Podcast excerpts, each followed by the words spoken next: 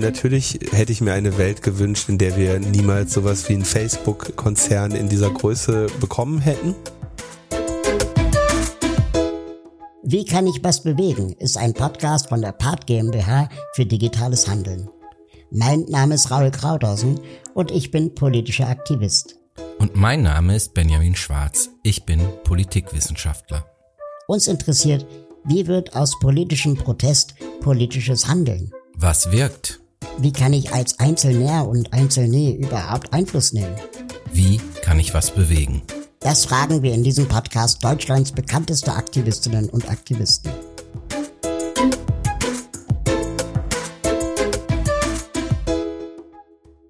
Unser heutiger Gast ist Linus Neumann, der Chaos Computer Club. Das klingt jetzt nach aktivistischen Nerds, die sich in Systeme hacken, um es dann, um, um es denen da oben ganz hart zu zeigen. So wie damals bei Kim.com vielleicht. Für alle, die es allerdings nicht besser wissen, was ist der Chaos Computer Club und warum heißt er so? Oh, warum er so heißt? Ähm, ich, ich war nicht dabei, als er benannt wurde, deswegen kann ich, glaube ich, äh, den Grund für diesen wunderschönen Namen, den kenne ich gar nicht genau. Gründungsaufruf war am 10. September 81, wenn ich jetzt hoffentlich nichts Falsches sage. Und damals noch ohne Namen. Und ich glaube, ähm, einige Zeit später ist dann die Gruppierung, die sich da zusammengetan hat und sagte, mehr oder weniger die Welt wird jetzt digitalisiert, die Computer und das internationale Netz wird die Gesellschaften bestimmen. Die sind dann irgendwann unter dem Namen Chaos Computer Club aufgetreten und haben dann nach einigen Jahren, glaube ich, dann auch einen Verein angemeldet, weil sie gesagt haben, also es gibt eigentlich nur eingetragener Verein oder kriminelle Vereinigung und wir werden länger gebraucht, als dass wir als äh, kriminelle Vereinigung zerschlagen werden können. Bis auf den Vergleich zu Kim.com hast du den CCC aber wahrscheinlich auch gerade äh, sehr, sehr gut beschrieben. Ja, das war, also das ist doch, das sind doch immer die Hacker, die man so in den Medien kennt. Oder Anonymous oder jetzt irgendwie das Dark Web, wo man immer irgendwelche Menschen in Banditsmützen am Laptop sitzen sieht, wo dann man sich das dann, glaube ich, inzwischen unter Hacker vorstellt. Aber dass der Chaos Computer Club ja richtig harte politische Arbeit macht, wissen, glaube ich, die wenigsten. Ich, ich hoffe, Sie merken es regelmäßig, wenn wir uns zu Wort melden, aber du hast natürlich recht, das ist eine Vereinigung mit einem politischen Anspruch, mit einem politischen Anspruch direkt in der Gründung. Und ja, wir begleiten die Digitalisierung kritisch, versuchen über ihre Herausforderungen und Probleme aufzuklären. Geht, glaube ich, so ein bisschen die Grundidee, die zugrunde liegt, dass mit dieser ja, internationalen Vernetzung und der vollen Digitalisierung aller Lebensbereiche entweder so das perfekte Instrument für Überwachung und Diktatur geschaffen wird oder eben auch das perfekte Instrument durch die Vernetzung der Menschen, um für Demokratie und liberale Ideen und Gleichberechtigung einzutreten. Und ich fürchte, dass dieser, dieser Kampf nie so wirklich zu Ende ist. Ja, hoffentlich auch gewissermaßen nicht. Und auf welcher Seite wir da stehen, ist, äh, glaube ich, relativ klar. Wir möchten eben eine lebenswerte Digitalisierung, die auch vielen Menschen die, die Teilhabe ermöglicht und die jetzt keine politischen überdimensionalen Machtgefälle herbeiführt. Kann man sich ungefähr vorstellen, wie gut es gerade läuft. läuft, läuft in einigen, in einigen Ländern wahrscheinlich um einiges schlechter als in Europa. Aber auch in, in Europa könnte es natürlich an vielen Stellen besser laufen. Und wenn dann wieder besonders schlechte Ideen kommen, dann melden wir uns zu Wort und versuchen, diese zu bekämpfen. Bleiben wir nochmal eben bei der Selbstbeschreibung. Welches Etikett würde dir am besten gefallen? Hacker, Nerd, Aktivist oder vielleicht einfach Experte? Das kommt tatsächlich so ein bisschen darauf an, in welchem Kontext. Also Hacker ist schon natürlich eine ganz angenehme Beschreibung, weil ich damit sehr viel positive Dinge verbinde. Ich persönlich sie mich, also ich mag den, ich persönlich, das ist ein persönlicher Eindruck, ich persönlich mag den Begriff Aktivist nicht so oder Aktivistin, weil der so ein bisschen nahelegt, komm, denen fällt immer was ein und morgen kümmert die sich um was anderes, weil es so ein bisschen, für mich so ein bisschen klingt nach Aktivismus um des Aktivismus willen. Ich weiß aber, dass viele Menschen das nicht so sehen, deswegen ist das eine persönliche Einschätzung. Und ja, Experte sind wir halt Ja, zu vielen Themen sind wir Experten und diese Expertise bringen wir ein. Ich persönlich bestehe auch immer darauf, dass ich, wenn ich in den Bundestag geladen werde, dort ähm, als Sachverständiger auftrete und nicht als Interessenvertreter. In der Regel werden wir auch zu Themen befragt, indem wir eine Expertise haben. Natürlich folgt aus dieser Expertise eine politische Empfehlung und eine politische Haltung. Meistens würde ich jetzt mal vorsichtig sagen, die die andere äh, Einste die die von staatlicher Seite andere Vorstellungen haben, äh, da gibt's dann auf jeden Fall auch noch ein Expertisegefälle. Insofern mag ich dann schon gerne da auch als Experte äh, geladen sein, weil ich auch ehrlich gesagt sonst denke, dass das so quasi so ein bisschen diskreditierend ist. Wir hatten das ja ich glaube, von Thomas de Maizière, der auch schon mal dann so sagte, na ja, irgendwelche Hacker mögen immer irgendetwas hacken, aber das ist natürlich jetzt keine, also mit der Einstellung kriegt man ja keine keine saubere Digitalisierung hin, ne? Das ist ja eine Kapitulation vor dem vor dem Qualitätsanspruch gewissermaßen. Chaos Computer Club, das klingt irgendwie nach drei Fragezeichen, Ghostbusters oder Telekolleg, in jedem Fall etwas retro. Kein Wunder, den Verein und einstige Hackervereinigung gibt es schon seit 1981. Mittlerweile ist der CCC die Anlaufstelle in Fragen der IT-Sicherheit. Und dabei geht es den Sachverständigen nicht nur um Trojaner, Systeme und Hackerangriffe. Der Chaos Computer Club ist durchaus politisch und aktivistisch unterwegs. Und Hacker und Nerds gibt es im Chaos Computer Club auch noch. Denn der CCC zeigt Lücken im System auf digital wie analog.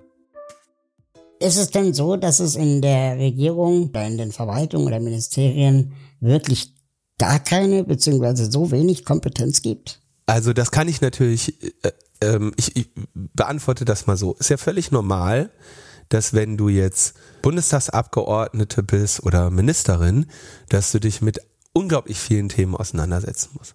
Mhm. Und dass du nicht in all diesen Themen Expertin sein kannst, ist auch völlig klar. Insofern Mhm. Ähm, ist das jetzt kein Vorwurf. Ja? Auch in anderen Bereichen, Pandemie, hatten wir auch einen Gesundheitsminister, der da kein Experte war. Und wenn es darum geht, eine Maut einzuführen auf der Autobahn, hatten wir offenbar auch keinen Experten. Mhm. Ähm, die müssen sich natürlich dann die entsprechende Kompetenz heranholen. Da kommt dann, also soweit so normal. Und da kommt dann natürlich dieser, der zweite Aspekt hinzu, dass wenn da Geld äh, in de, eine Rolle spielt, dass dann natürlich die entsprechenden Unternehmen äh, sehr gerne die Expertise stellen. Und äh, das führt dann in der Regel zu so einer nicht so perfekten Betrachtung vielleicht für die Gesellschaft. Das, das denke ich, ist das eine und das andere, also da geht es um den wirtschaftlichen Bereich, weil da natürlich immer Leute kommen, die irgendeine zentrale Infrastruktur haben wollen, die sie dann reich macht. Und eine Politik, die sagt, ach Mensch, geil, das sind ja schöne Versprechungen, die wir hier hören, das können wir so gerne machen. Wenn du so im Überwachungsbereich bist, da habe ich inzwischen ja so ein bisschen den Eindruck, ich meine, wenn du jetzt Innenministerin bist, du musst ja irgendwie Unheil von der Bundesrepublik Deutschland abwenden. Du weißt, es wird dir nicht vollständig gelingen. Du weißt, irgendein, irgendein Problem wird in deiner äh, Amtszeit passieren.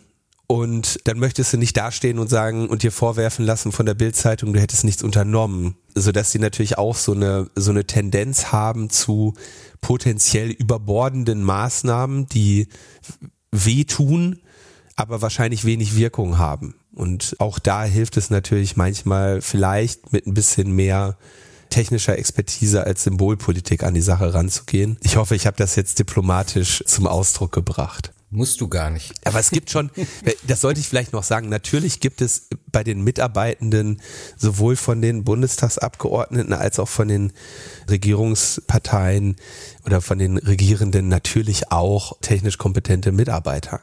Im, im IT-Bereich hast du natürlich noch so ein bisschen die Falle, dass wir äh, auch aufgrund der in dem Bereich nicht besonders stabilen Bildungspolitik der Bundesrepublik Deutschland, sagen wir mal, eine, einen Markt haben, auf dem die, die Expertinnen noch relativ rar gesät und sehr viel gesucht sind, so dass die natürlich auch vielleicht gerne mal woanders arbeiten als beim Staat. Ich habe neulich eine Anzeige gesehen vom Bundesnachrichtendienst und da ging es auch um irgendwas von IT und ich habe das nur gesehen, weil ein Freund von mir erzählt hat, der gerade nach Deutschland kam, ob er sich da bewerben will. Und dann meinte er, das lohnt sich für ihn gar nicht, weil er bei Amazon das Vierfache verdienen kann. Oh, dann war der äh, BND aber großzügig. Und dann habe ich mich gefragt, was, was heißt das denn eigentlich am Ende des Tages, wenn, wenn wir HackerInnen finden, die bereit sind, für den Staat zu arbeiten, für ein Vierfaches von dem, was sie woanders verdienen könnten. Sind die dann so davon überzeugt oder sind die einfach so schlecht, dass sie es nicht besser wussten? Also, ähm, vielleicht eine Mischung aus beidem. Ja, ich kann das jetzt, also ich glaube schon, dass es im, vielleicht bei der Polizei kenne ich auch Leute, die jetzt Kampf gegen Online-Kriminalität, das aus einer, aus einer Überzeugung tun und dann natürlich auch eine hohe Expertise haben oder im Kampf gegen dokumentierte sexualisierte Gewalt gegen Kinder. Ne, da gibt's Menschen, die ja das tun, weil sie wissen und auch diesen wichtigen Beitrag für die für die Menschheit leisten wollen. Mhm. Aber Ausnahmen bestätigen ja die Regel. Am Ende ist es ein Markt und auf dem Markt sind natürlich auch Arbeitnehmerinnen, die zusehen, dass sie das Beste aus ihrer Arbeitskraft machen. Mhm. Insofern ist das natürlich ein Nachteil, wenn der Staat da nicht in der Lage ist, ja, Markt, mit dem Markt mitzuhalten. Aber das rechne, rechne ich eher der, der Bildungspolitik an, dass wir eben diese Expertinnen und Experten nicht genug davon haben. Ja, es ist jetzt nicht, ich finde es nicht so schwer, was wir tun. Ja, das kann man lernen. Aber dann schau dich mal um und frag dich wo. Also musst du es selber machen und dann hast natürlich auch ein entsprechendes Gefühl für die, für die Nachfrage. Wenn ich jetzt irgendwie beruflich tätig bin, sehe ich ja auch ungefähr, wo die, sagen wir, in der, in der Arbeit kriegt man ja dann schon ein Gefühl, wo man sich selber jetzt einordnen kann. Und spätestens, wenn dann bei LinkedIn die Recruiterinnen kommen, dann kann man jetzt von niemandem seinen seinen Marktwert verheimlichen. Kümmert ihr euch da auch selbst drum? Also ist das bei euch ein Thema? Die Nachwuchsarbeit beziehungsweise die Bildung? Gibt es sowas wie den Chaos Computer Club Junior, so wie drei Fragezeichen oder TKKG Junior? Also es gibt eine Initiative im Chaos Computer Club, die nennt sich Chaos macht Schule. Das sind Leute, die gehen dann in die Schulen rein, die machen das ehrenamtlich. Entsprechend kannst du dir vorstellen, äh, dass sie das natürlich sehr gut machen, aber auch mit eingeschränkter Kapazität. Und das würde ich aber weniger als, als jetzt unseren Beitrag werten, als vielmehr als die katastrophale Versäumnis, dass, dass der Staat dann da auf so etwas angewiesen ist, weil es sind dann Leute, die kommen mal ein paar Stunden, ne? im Schuljahr, vielleicht auch nur einmal in der Schullaufbahn eines Kindes. Überleg mal, wie viele Schulen es gibt. Und da würde ich sagen, dass wir das machen, ist, ist super. Ich, ich freue mich auch, dass Chaos macht Schule über jede Person, die da mitwirkt. Aber das kann ja eigentlich kein Zustand sein. Aber das wiederum ist ja bei vielem Aktivismus der Fall, dass Menschen ehrenamtlich Dinge leisten, wo ich jetzt in der Regel vielleicht sagen würde, könnte eigentlich der Staat machen. Ich bin ein großer Fan eures Podcasts von Tim und dir. Ich finde es jedes Mal, ich habe 100 Aha-Momente oder ja genau Momente, wenn ich euch zuhöre. Und da kam unter anderem bei mir die Frage auf, wie viel kann man digital überhaupt noch bewegen, wenn wir uns schon allen in den Fängen von Elon Musk, Mark Zuckerberg und Google befinden oder wenn jetzt, keine Ahnung, SAP mit IBM zusammen die Corona-Warn-App baut, die angeblich ja sogar gar nicht so schlecht war, aber unglaublich teuer ist in der Entwicklung. Und dann auch ihr euch die Frage gefragt habt, warum war das so teuer? Das ist technisch jetzt auch kein, kein Hexenwerk gewesen. Und dann kommen Zensuren, ne, sowas wie, wir dürfen nicht alles im Internet sagen, Hakenkreuz und so weiter ist ja in Deutschland auch eine andere Bewertung als in anderen Ländern und die Algorithmen. Gibt es jetzt noch Freiräume für euch? Also du, du hast da natürlich schon einen Punkt. Viel Digitalisierung hat stattgefunden und viele Flöcke wurden in den Boden gerammt. Natürlich hätte ich mir eine Welt gewünscht, in der wir niemals sowas wie ein Facebook-Konzern in dieser Größe bekommen hätten. Trotzdem wird es ja immer noch jeden Tag weiter ausgehandelt. Und die Corona-Warn-App war ja jetzt ein, ein gutes Beispiel, dass eine große Herausforderung an die Menschheit existiert und dann der äh, Solutionism einsetzt, ne, dass Leute sagen, ja, komm mal, das machen wir mit, mit, einer App weg, alles andere machen wir auch mit einer App weg ähm, und dann da äh, beizutragen, wie du schon sagst, wenn du den Podcast hörst, merkst du, dass wir jede Woche neue Themen haben. Und das mhm. sind nur die, die wir für die Sendung auswählen. Teilweise fallen welche raus. Also die Verhandlungen finden die ganze Zeit statt, aber natürlich, wir erringen kleine Siege. Insgesamt haben wir jetzt nicht unbedingt das Ruder rumgerissen. Gleichzeitig kannst du aber die Frage stellen, wie sieht's in anderen Ländern aus? Da äh, stellst du auf jeden Fall Unterschiede fest. Und solange dieser Kampf jedes Mal wieder stattfindet, kann ich ja auch ein bisschen darauf hoffen, dass irgendwann in der Gesamtgesellschaft ein bisschen mehr Wissen über diese Themen vorherrscht. Das ist ja auch der Grund, warum Tim und ich den äh, das, das Logbuch Netzpolitik seit jetzt über zehn Jahren machen, weil wir eben auch diese Debatten und unser, unser Wissen darüber äh, mit Menschen teilen wollen, in der Hoffnung, dass sie dann irgendwann diese Debatten auch selber führen und, und sich selber engagieren. Die großen und wichtigen politischen Bewegungen der Neuzeit, wie Fridays for Future oder auch Black Lives Matter, würde es ohne soziale Medien, da ist man sich, glaube ich, einig, nicht geben. Vor allem in dem Fall ohne Messenger-Dienste. Andererseits leben diese großen sozialen Netzwerke davon, zielgerichtete Werbung zu verkaufen und ihre Algorithmen sind wortwörtlich hassgetrieben. Das kann man, glaube ich, auch sagen. Was tun? Also gut oder böse, abschalten, was sollen wir machen? Mm, würde ich, würde ich in zwei Sachen auftrennen. Also gerade wenn jetzt auch, ich glaube, Raul ist ja auch ein super Beispiel. Ich glaube, du hast eine, eine sehr große Reichweite online. Du hast ein Thema, was in der Gesellschaft überhaupt nicht die Aufmerksamkeit hat, die es braucht. Und du nutzt soziale Medien, das Internet, um darauf aufmerksam zu machen und dich äh, zu engagieren. Erstmal super. Ich denke, dass unser eigentliches Problem die, die Tatsache ist, dass, dass diese Agora, in der wir da agieren, in der, diese Öffentlichkeit, die wir da haben, eben so eine Shopping Mall ist, die einem großen Konzern gehört. Und der Konzern hat dann irgendwie seine Hausregeln und sein Geschäftsmodell. Und eigentlich ist das Geschäftsmodell, Aufmerksamkeit zu verkaufen. Das heißt, so einen gewissen Grad Raul könnt ihr sich leisten, finde ich auch super, führt zur Authentizität oder so einen gewissen Grad äh, Luisa Neubauer ist super, aber am Ende äh, müssen wir auch dafür sorgen, dass, dass wir alle schön die Zahnpasta-Werbung kriegen oder was auch immer der Algorithmus entscheidet, was uns gegeben werden soll da wir jetzt diese Netzwerkeffekte offenbar auch ohne, sag ich mal, das Geschäftsmodell haben können, muss man natürlich dieses Geschäftsmodell in Frage stellen und insbesondere natürlich das Geschäftsmodell der zielgruppenorientierten Werbung. Denn korrigier mich, Raul, aber ich würde vermuten, du hast jetzt niemals Werbung geschaltet. Du hast dir alle Aufmerksamkeit und alle ja alle Gefolgschaft und alle äh, Reichweite, die du hast, selber aufgebaut ja. Äh, hättest auch, hättest auch, kannst auch jederzeit kaufen, ne? Also du kannst jederzeit Geld ausgeben, um mehr Leute mit einem Tweet zu erreichen, jederzeit Geld ausgeben, um mehr Menschen mit einem Facebook-Post zu erreichen.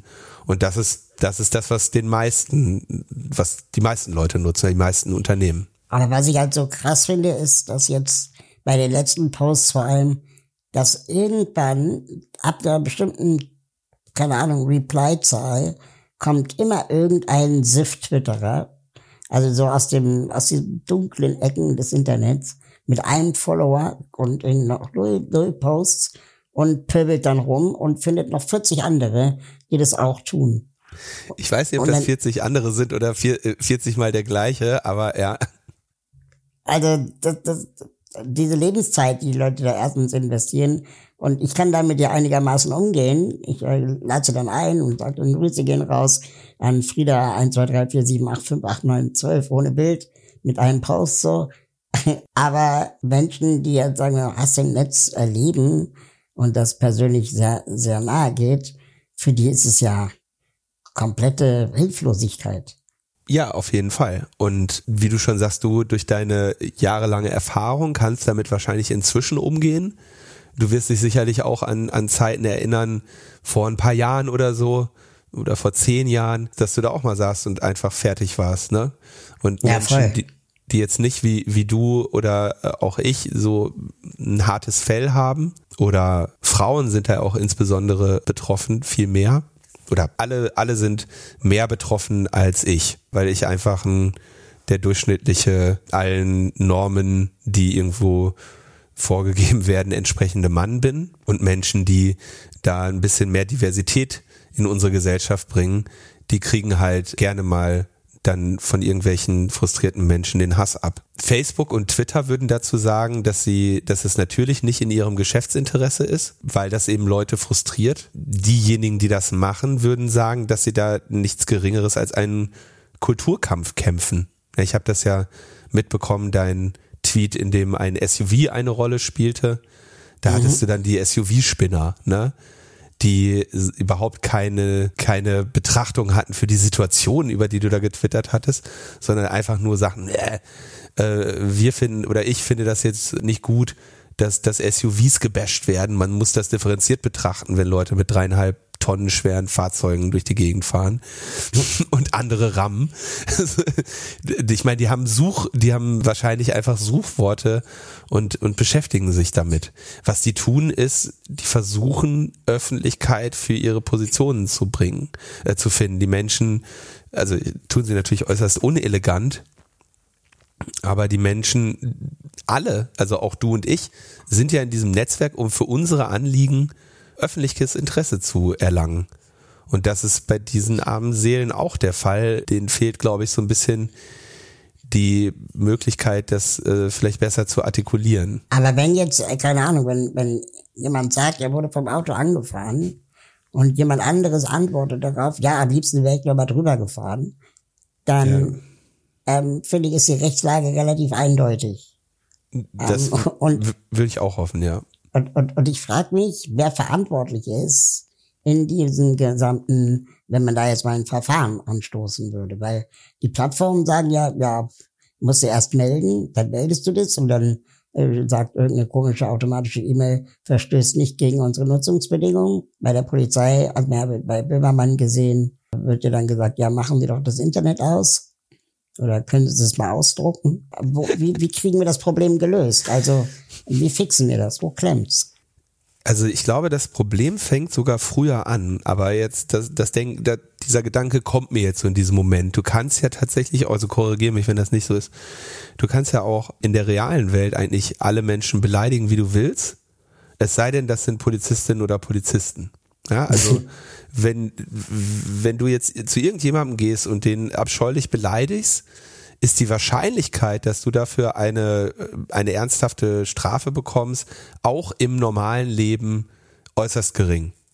Und ich glaube, diese Mentalität haben wir einfach schon seit immer und entsprechend wird, wird auf solche Angriffe nicht wirklich Wert gelegt.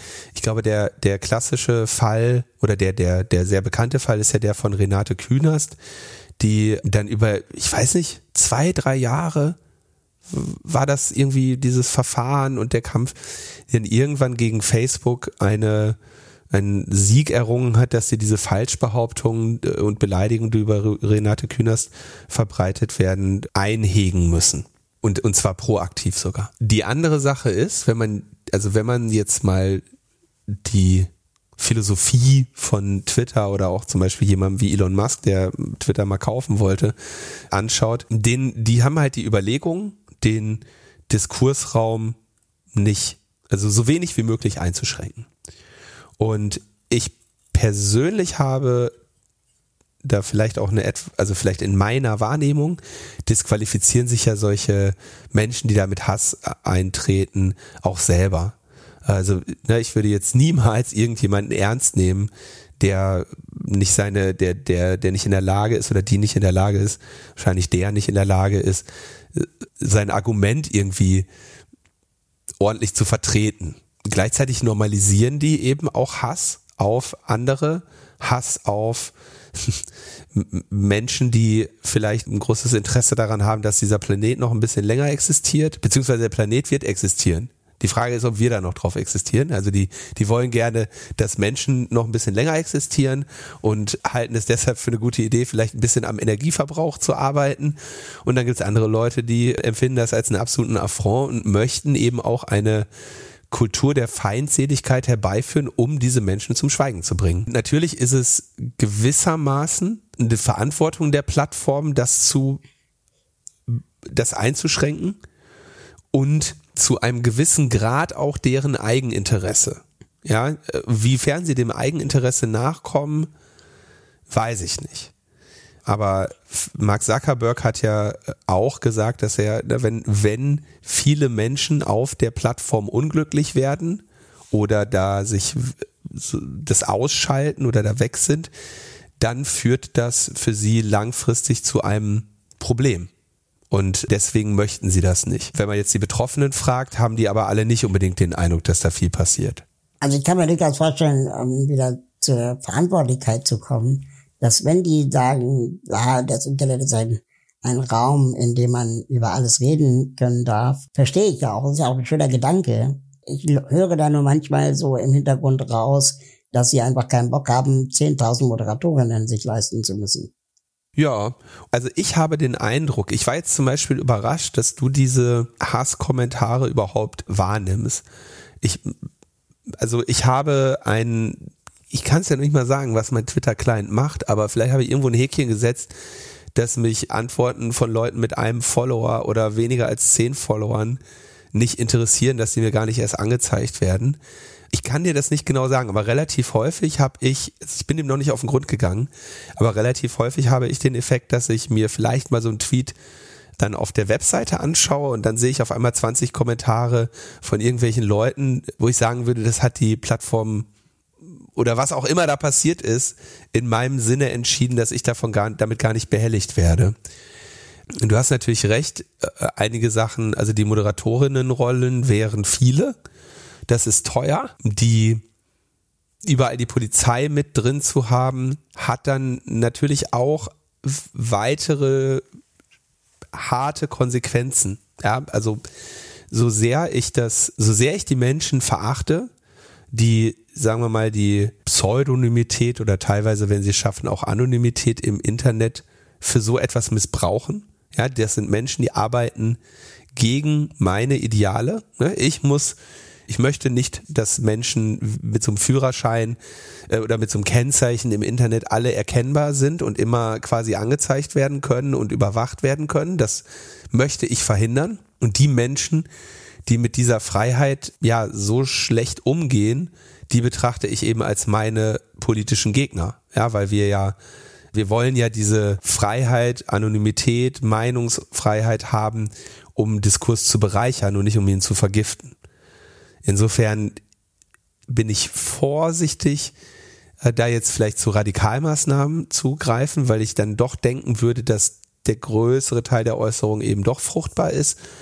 Gleichzeitig sind das eben die Leute, die mir diese Argumentation schwer machen und die mich natürlich auch ein bisschen an der Menschheit verzweifeln lassen, weil es als dieses Internet auf die Welt kam, oder was heißt auf die Welt kam. Also als, als ich das erste Mal in diesem Internet war und wir alle irgendwie, wir teilen ja diese Faszination, da haben wir schon gesehen, was das für ein Medium für Austausch und Verständigung zwischen den, zwischen den Menschen ist. Und es schmerzt natürlich jeden Tag zu sehen, dass, dass da die, dass da die Arschgeigen halt jetzt auch auf einmal drin sind seit inzwischen 20 Jahren. Unser heutiger Supporter ist Procon. Die größte Energiegenossenschaft Deutschlands ist ein echter Ökostromproduzent und seit über 25 Jahren Windkraftpionier. Denn die Unabhängigkeit von fossilen Energieträgern ist aktuell wichtiger denn je. Doch wie bringst du als einzelne Bürgerin oder einzelner Bürger die Energiewende überhaupt voran? Bezieh deinen Strom von einem echten Ökostromerzeuger und werde Mitglied in einer Energiegenossenschaft wie Procon. So finanzierst du in Gemeinschaft den Ausbau von Erneuerbaren und profitierst mehrfach davon. Denn bei Procon drückt sich die Rendite nicht nur in Euro, sondern auch in eingesparten CO2 aus. Genossenschaftsanteile gibt's übrigens schon ab 50 Euro. Bei Procon setzen sich bereits über 40.000 Mitglieder gemeinsam für die Energiewende ein. Und noch besser, für jedes neue Genossenschaftsmitglied pflanzt Procon einen Baum im Zuge der Aktion Procon Wald. Na, bist du dabei? Dann melde dich jetzt an unter procon.net slash Krauthausen.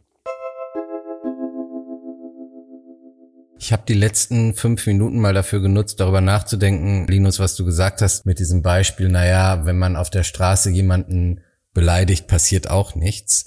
Liegt nicht der wesentliche Unterschied und die Grenze dann einfach da, wenn man guckt, dass es ja nicht nur um Beleidigungen geht, sondern auch dann ja bis zu Morddrohungen Und da kann man ja im Prinzip dann in deinem Bild bleiben, denn wenn ich auf der Straße zu jemandem gehe und sage, ich will dich umbringen und das jetzt nicht irgendwie mit dicken Augenzwinkern und einem fetten Grinsen, dann wird das ja vermutlich doch dort auch Konsequenzen haben. Also insofern hoffe ich zumindest. Wir haben uns für unser Buch ja auch mit vielen Aktivistinnen unterhalten, denen das auch schon passiert ist, die auch wirklich krass mit Morddrohungen zu tun hatten oder haben leider, für die das fast Alltag ist. Und mir ging es so, ich konnte mir es überhaupt nicht vorstellen, zum Glück, wie das ist. Ja, die Frage ist doch, läuft das, was du gesagt hast, im Prinzip darauf hinaus, es müssen einfach in Anführungszeichen dieselben Gesetze gelten, die auch analog gelten? Oder brauchen wir doch speziellere Gesetze, die den Umständen im Netz angepasst sind? Also ich, du hast, glaube ich, einen wichtigen Nebensatz gesagt, wenn äh, du auf der Straße, sagen wir, einem Menschen äh, den Tod mit dem Tod drohst, dann kommt das, glaube ich, sehr darauf an, wo du dich befindest. Ich kann mir eine ganze Reihe äh, Städte vorstellen, in denen das sehr schwere Konsequenzen haben kann. Aber ich kenne mir allein innerhalb von Berlin, wo ich wohne, große Unterschiede zwischen verschiedenen Stadtbezirken vorstellen, ob sich darum überhaupt jemand kümmert. Also von Ankündigungen der Tötung über äh, Androhung sexualisierter Gewalt gegenüber der Mutter äh, ist ja relativ viel in einer normalen Schulhofpause schon auch vertreten. Das, also ich kann das schwer sagen. Ich, ich denke ja als Psychologe auch über solche Dinge nach und ich habe schon vor, vor vielen Jahren mal einen Vortrag auch auf der Republika darüber gehalten, dass ich glaube, der und das bleibt meine Überzeugung tatsächlich. Der beste Weg, Menschen ein Verhalten abzugewöhnen, ist, dass sie den erhofften Effekt nicht haben. Und der, der erhoffte Effekt ist auf jeden Fall in irgendeiner Weise eine Reaktion, irgendeine Form von, ha, guck mal hier, da habe ich eine Wirksamkeit gehabt. Oder gar in den Medien zu sein. Ja, also ich kann, ich meine, diese, dieser, es war glaube ich ein, auch ein Mann natürlich, der da diese NSU 2.0 Droh-E-Mails versendet hat und die Adressen äh, teilweise eben offenbar von Polizeimitarbeiterinnen hatte, was ja auch nochmal eine ganz andere Dimension aufmacht. Ich glaube schon, dass das für diese Person auch ja irgendeine Form von Genugtuung hatte, dass sie überhaupt in den Medien halt bekannt wurde als oh, NSU 2.0, völliger völliger Scheiß, ja.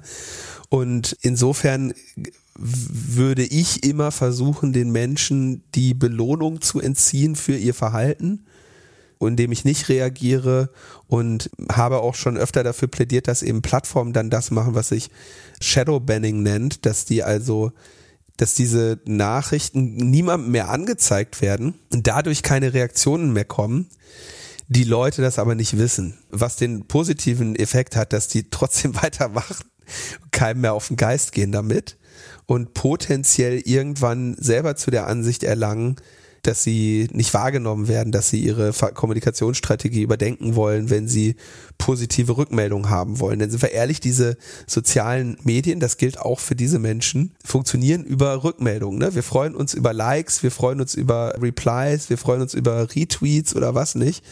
Und wenn das diese, wenn das diese Menschen auch eine Reaktion bekommen, dann ist das für sie ein Grund weiterzumachen.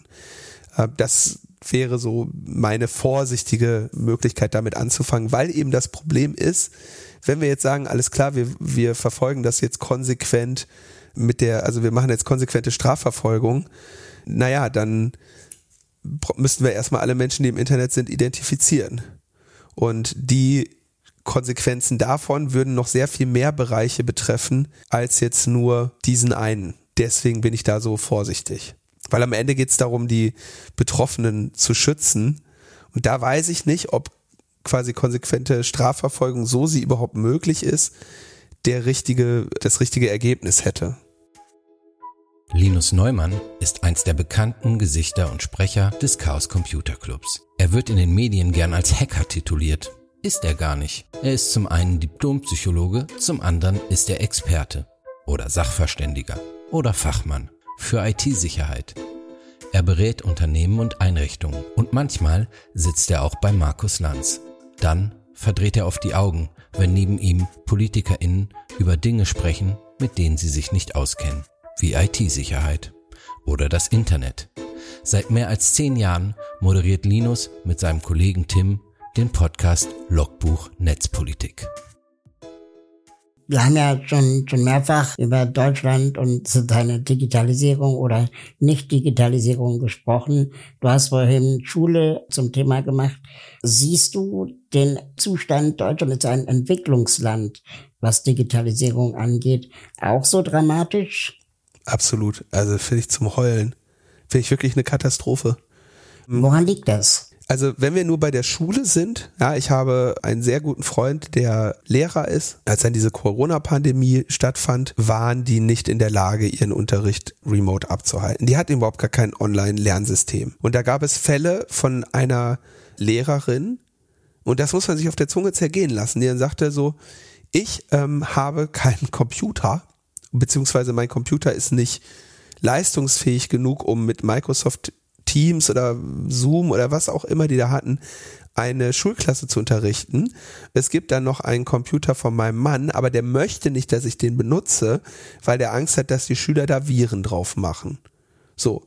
Und das war eine vertretbare Positionierung dieser Person, wo ich jetzt natürlich sage, ey, wenn du doch Idealistin des Lehrberufs bist, dann gehst du auch in einen blöden Mediamarkt und kaufst für 500 Euro einen Computer, um deiner Leidenschaft der Lehre weiter nachfolgen, äh, nachkommen zu können, zum Wohle deiner dir anvertrauten Schülerinnen und Schüler. Aber ist nicht, steht nicht auf dem Curriculum. Und entsprechend kommen da auch Leute raus. Die sind, wie alt sind die denn, wenn die da zu Ende studiert haben? Irgendwas über 30 oder irgendwo in der Richtung 30, ne, mit Referendariat und bis sie dann eine Stelle haben. So kommen 30-Jährige raus, die haben irgendwie Digitalisierung der Bildung oder sonstige Dinge, haben die nicht gehört nicht zu deren Kompetenzbereich. Und entsprechend hast, ist, immer wenn du das hast, hängt es von der individuellen Motivation oder auch Neigung der Lehrerin ab. Und das kannst du im, im Bildungssystem nicht leisten. Ne, das wäre wie in Eigenverantwortung eine Pandemie bekämpfen. Geht auch nicht. Ich, in Deutschland hat in so vielen Bereichen eine Innovationsfeindschaft, eine, ja, so eine dekadente, überhebliche Ablehnung von neuen Technologien vorgeherrscht. Und dummerweise die Menschen, die solche Positionen vertreten, die haben ja dann auch, also es sind ja selbsterfüllende Prophezeiungen für die nächsten paar Jahre, wenn BMW und Daimler sagen, Elektromotor ist nix. Ja, dann brauchst, muss erst ein Elon Musk kommen und ein, ein komplett neues Unternehmen aus dem Boden stampfen, um, um die irgendwie in Bewegung zu bringen. Und diese, diese, also diese Feindseligkeit, die hast du ja auch in der, die wird uns ja auch nicht anders beigebracht. Ich rede mit, mit Leuten in meinem Alter, die haben Kinder und dann sage ich, hör mal, hier Internet und so könnte nur mal eine Rolle spielen. Und da kriegst du auch gesagt, so, mein Sohn soll nicht so ein Computer-Nerd werden wie du. Der kann sein Geld auch ohne Computerkenntnisse verdienen, wo ich dann sage, ey, der ist elf wo, welchen Job soll der denn in, in zehn Jahren bekommen, wo er nicht von Computerkenntnissen profitieren würde? Und selbst wenn es so wäre, wie soll das ein mündiger Bürger werden, wenn der nicht die digitale Umgebung auch irgendwie in Frage stellen kann und vielleicht sogar mitgestalten kann? Also mir ist das absolut schleierhaft und das äh, macht mich macht mich gewissermaßen fertig. Vor allem weil keine Schritte unternommen werden, daran was zu ändern. Das heißt, wir haben nochmal 20 Jahre Spaß. Ja, also zum Thema Innovationsfeindlichkeit an der Stelle fällt mir nur ein, ich kenne jemanden, der bei Meta beziehungsweise Facebook in den USA arbeitet und als Developer und ja, der hat mal auch zu mir gesagt, er könnte sich niemals vorstellen, in Deutschland zu arbeiten, weil er sagt, mehr als die Hälfte von dem, was er macht tagtäglich, sei hier gar nicht erlaubt. Ja, der sagte halt, also hier, was es hier an Vorschriften gibt, da könnte ich meinen Job überhaupt nicht machen. So. Hm. Spielt das da auch mit rein? Oder vermischt sich da jetzt was, was nichts miteinander zu tun hat, aus deiner Sicht? Ich glaube, da vermischt sich was. Ich glaube, da vermischt sich vor allem deshalb was, weil wir leider in Deutschland oder in Europa, überall auf der Welt Datenschutz, was ja sowieso das falsche Wort ist, sehr lange falsch gelebt haben oder sehr lange auch falsch verstanden haben, was wir damit eigentlich bezwecken wollen. Und so konnten diese Unternehmen in einem juristischen Vakuum heranwachsen, sodass dann irgendwann etwas doch halbwegs Sinnvolles wie eine DSGVO absolut weltfremd klingt, weil sie halt viel früher hätte kommen müssen, um diese Unternehmen bei dem Aufbau ihrer Struktur, am, am Aufbau ihrer Strukturen zu hindern. Das ist aber nicht passiert. Das heißt, wenn du jetzt in einer Welt, in der, weiß nicht, so und so viele Milliarden Menschen auf Facebook sind und da halt jetzt sicherlich nicht in die, die Nutzungsbedingungen ver verstanden haben oder sich über das Geschäftsmodell großartige Gedanken gemacht haben, wenn du dann auf einmal mit einer Gesetzgebung kommst, die, kommst, die eigentlich geeignet wäre, dieses Geschäftsmodell an seinem Entstehen zu hindern, ja, dann kommst du halt zu spät. Ja, und dann ist es natürlich auf eine Weise weltfremd, wenn die Realität des Internets nicht mehr wiedergespiegelt wird. Und das ist das, was ich eigentlich am meisten bedauere, weil diese, also Google, Facebook, die sind im, im absoluten Vakuum entstanden. Amazon ja auch. Und das ist eben auch diese, ja, hat, hätte man sich mal vorher Gedanken drüber machen können. Aber haben wir nicht. Und jetzt sind sie da. Und jetzt, jetzt werden wir sie so schnell auch nicht mehr los. Was ist eigentlich als Entwickler dein größter Nervfaktor? Ist es der Datenschutz oder ist es die Barrierefreiheit? Also ich bin, ich bin nicht wirklich Entwickler. Ich mache eher Sachen kaputt. Ähm, aber ich arbeite natürlich jeden Tag mit äh, Entwicklerinnen und Entwicklern zusammen und ja, versuche sie dahin zu bringen, sicherere Infrastrukturen zu bauen, sicherere Projekte und sonstiges. Und insofern be beantworte ich die Frage jetzt mal allgemeiner. Ich glaube, beides ist natürlich störend für Menschen, die sich darüber keine Gedanken gemacht haben. Und weil es ein Mehraufwand ist, wenn sie sich diese Gedanken nicht von vornherein machen. Und gerade, also der Grund, warum ich in der IT-Sicherheit einen Job habe, ist eben auch primär, dass Menschen sicheres Programmieren nicht beherrschen oder elegantes Programmieren nicht beherrschen, sondern auch unter einem zeitlichen Druck arbeiten, dass Dinge einfach funktionieren. Und natürlich funktionieren die mit geringerer Sorgfalt ähm, schneller. So mit geringerer Sorgfalt hast du baust du weniger elegante Lösungen, nimmst einfach mal alle Daten, speicherst einfach mal alles, zack, zack, zack, funktioniert fertig. Datensparsamkeit und IT-Sicherheit machen wir nachher, zack, bumm, ah, nee, müssen wir, Projekt ist fertig, tschüss, nächstes. Und im Bereich der Barrierefreiheit vermute ich das gleiche Problem, weil die Menschen, weil es eine Perspektive auf ihr Produkt ist, auf ihre, auf ihre App oder ihre Webseite, die sie nicht haben und die sie nicht eingehen können. Und die voraussetzt, so zumindest, also alles, was ich mit, oder der größere Teil von Barrierefreiheit, den ich kenne, betrifft, dass die Webseite oder die App halt eine, eine ordentliche Struktur hat, dass sie zum Beispiel mit einer Breitzeile navigierbar ist. Farben spielen natürlich auch nochmal eine Rolle, das kann man aber lernen, da kann man einen Knopf machen, dann macht man halt alles auf High Contrast und solche Lösungen gibt es, aber wenn du die meisten Webseiten oder Apps anschaust, die sind ja nicht strukturiert programmiert, die sind ja auch nicht, die sind ja nicht, da hat ja auch keiner vorher mal überlegt, was man da baut, sondern die haben einfach, sind irgendwie YOLO losgerannt und am Ende hast du irgendwie so einen Haufen, wo rechts und links was dran geklatscht wurde.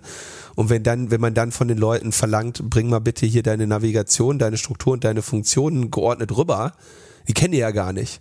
Also das ist, deswegen denke ich eigentlich, dass viele der Probleme im Bereich der Barrierefreiheit und im Bereich der IT-Sicherheit am Ende den gleichen Ursprung haben, nämlich dass die Leute nicht, nicht, nicht sinnvoll drüber nachdenken, was sie überhaupt bauen.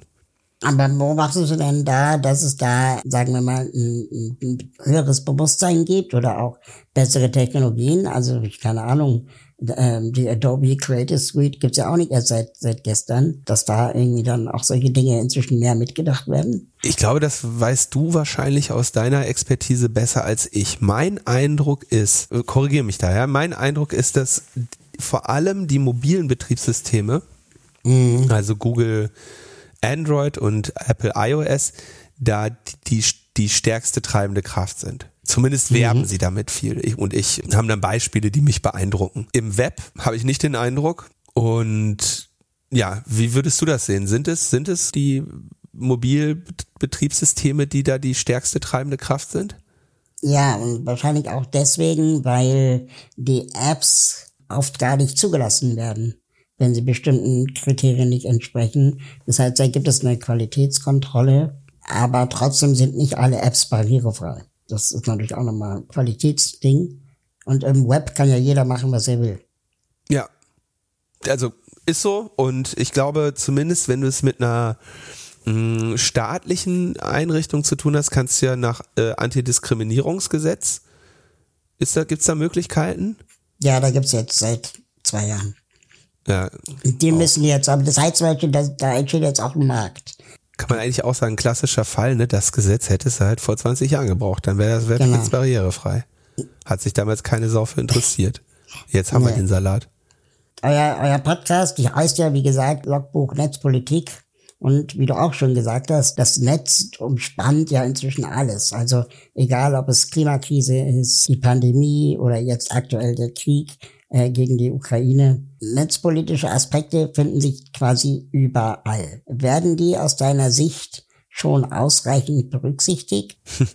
Also ich würde das Thema ja nicht äh, so seit so vielen Jahren mit so viel Leidenschaft behandeln, wenn ich nicht denken würde, dass es ein sehr wichtiges ist. Ne? Das ist nicht das einzige Wichtige. Du hast Klima äh, angesprochen, du hast die allgemeine ja Barrierefreiheit, Inklusion und auch ja die Ausgrenzung von allen möglichen äh, Menschen in unserer Gesellschaft angesprochen. Es gibt viele Bereiche, für die man sich engagieren kann. Ich denke, dass es irgendwann keine Netzpolitik mehr geben wird, weil es nur noch Politik ist. Also du wirst Netzpolitik nicht mehr abgrenzen können, weil das einfach in jedem Feld eine Rolle spielt. Ich, ich fürchte, dass das, was wir jetzt Netzpolitik nennen, irgend, wie du auch schon sagst, überall eine Rolle spielen wird.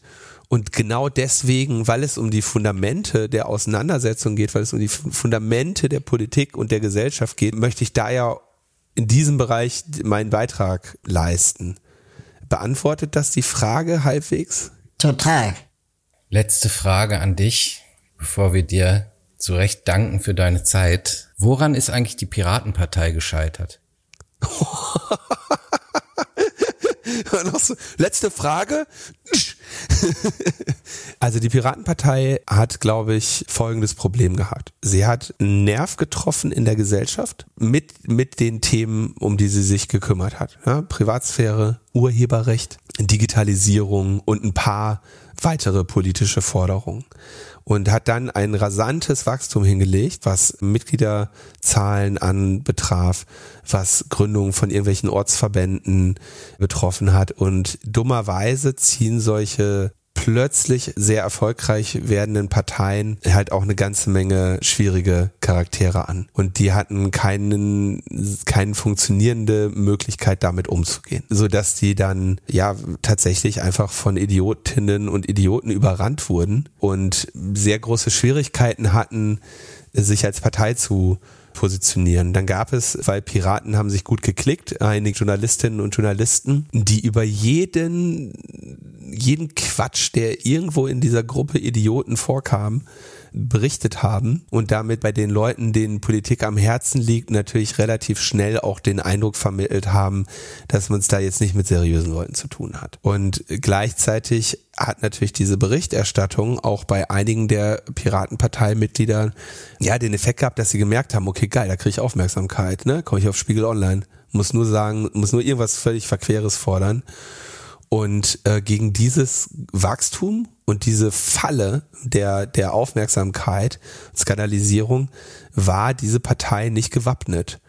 Wenn man sich anschaut, was wir, ich hatte Martin Delius gerade schon genannt, Marina Weißband, ähm, da, da war durchaus richtig, richtig ernstzunehmende, gute Leute, die auch weiterhin der Politik treu geblieben sind und jetzt herausragende Arbeit leisten in, in unterschiedlichen Bereichen. Aber für, für jede hochkarätige Person in der Piratenpartei hattest du wahrscheinlich irgendwie 10, 20 absolute Vollidioten, mit denen die Partei nicht umgehen konnte, weil sie ja auch gesagt hat, okay, wir versuchen jetzt mal Basisdemokratie, wir versuchen jetzt mal irgendwie die Meinungsfindung zu digitalisieren, wir versuchen jetzt mal irgendwie, ja, die Debatten, auch die parteiinternen Debatten öffentlich zu machen. Alles Dinge, die wir an der Politik kritisieren. Wenn man sich aber diese Gefüge, das Gefüge einer Partei anschaut, dann ist schon klar, warum die ein paar Sachen erst hinter verschlossenen Türen auskäsen, bevor sie an die Öffentlichkeit gehen. Und ich glaube, da waren einfach die Men also es waren zu wenig Menschen in der Piratenpartei, die das konnten und eine egal was du für eine Organisation gründest, eine Partei ist, ein Verein, eine Wohnungseigentümergemeinschaft oder sonst was, es gibt immer Leute, die es schaffen, dir das Ding komplett zu zersetzen, weil die Regeln eben doch am Ende davon ausgehen, dass alle das Gleiche wollen und ein gemeinsames Ziel und ein gemeinsames Ideal haben. Und wenn du halt Leute in deine Organisation massenhaft eintreten lässt, die diese Ideale nicht teilen, dann zermalmen die das Ding und du wirst wahnsinnig. Das scheint mir der Effekt zu sein. Übrigens fällt mir gerade ein, ich habe einen, zwei sehr wichtige Mitglieder der Piratenpartei gerade unerwähnt gelassen, weil ich so ein bisschen Berlin-Fokus hatte. Hier war ja der Hype mit den Piratinnen, die dann in das Parlament eingezogen sind. Ich weiß gar nicht, die beide, ne? Abgeordnetenhaus und äh, Senat.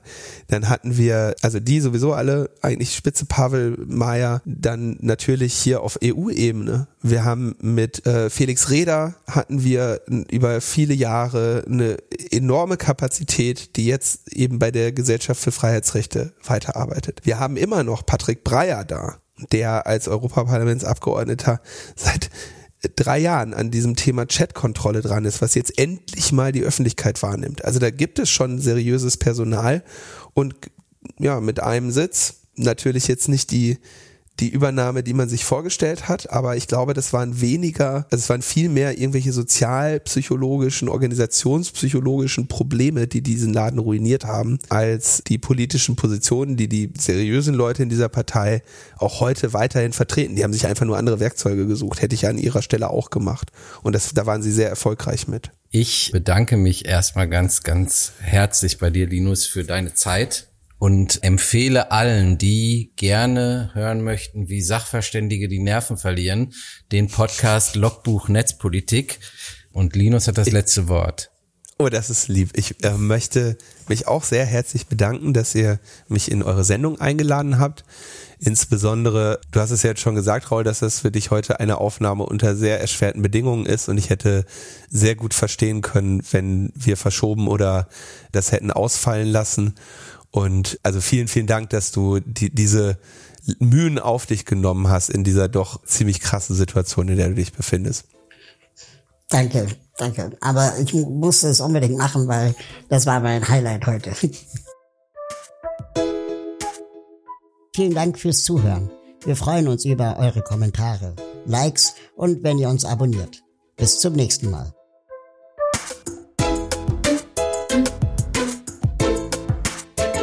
Dieser Podcast ist eine Produktion der Part GmbH für digitales Handeln.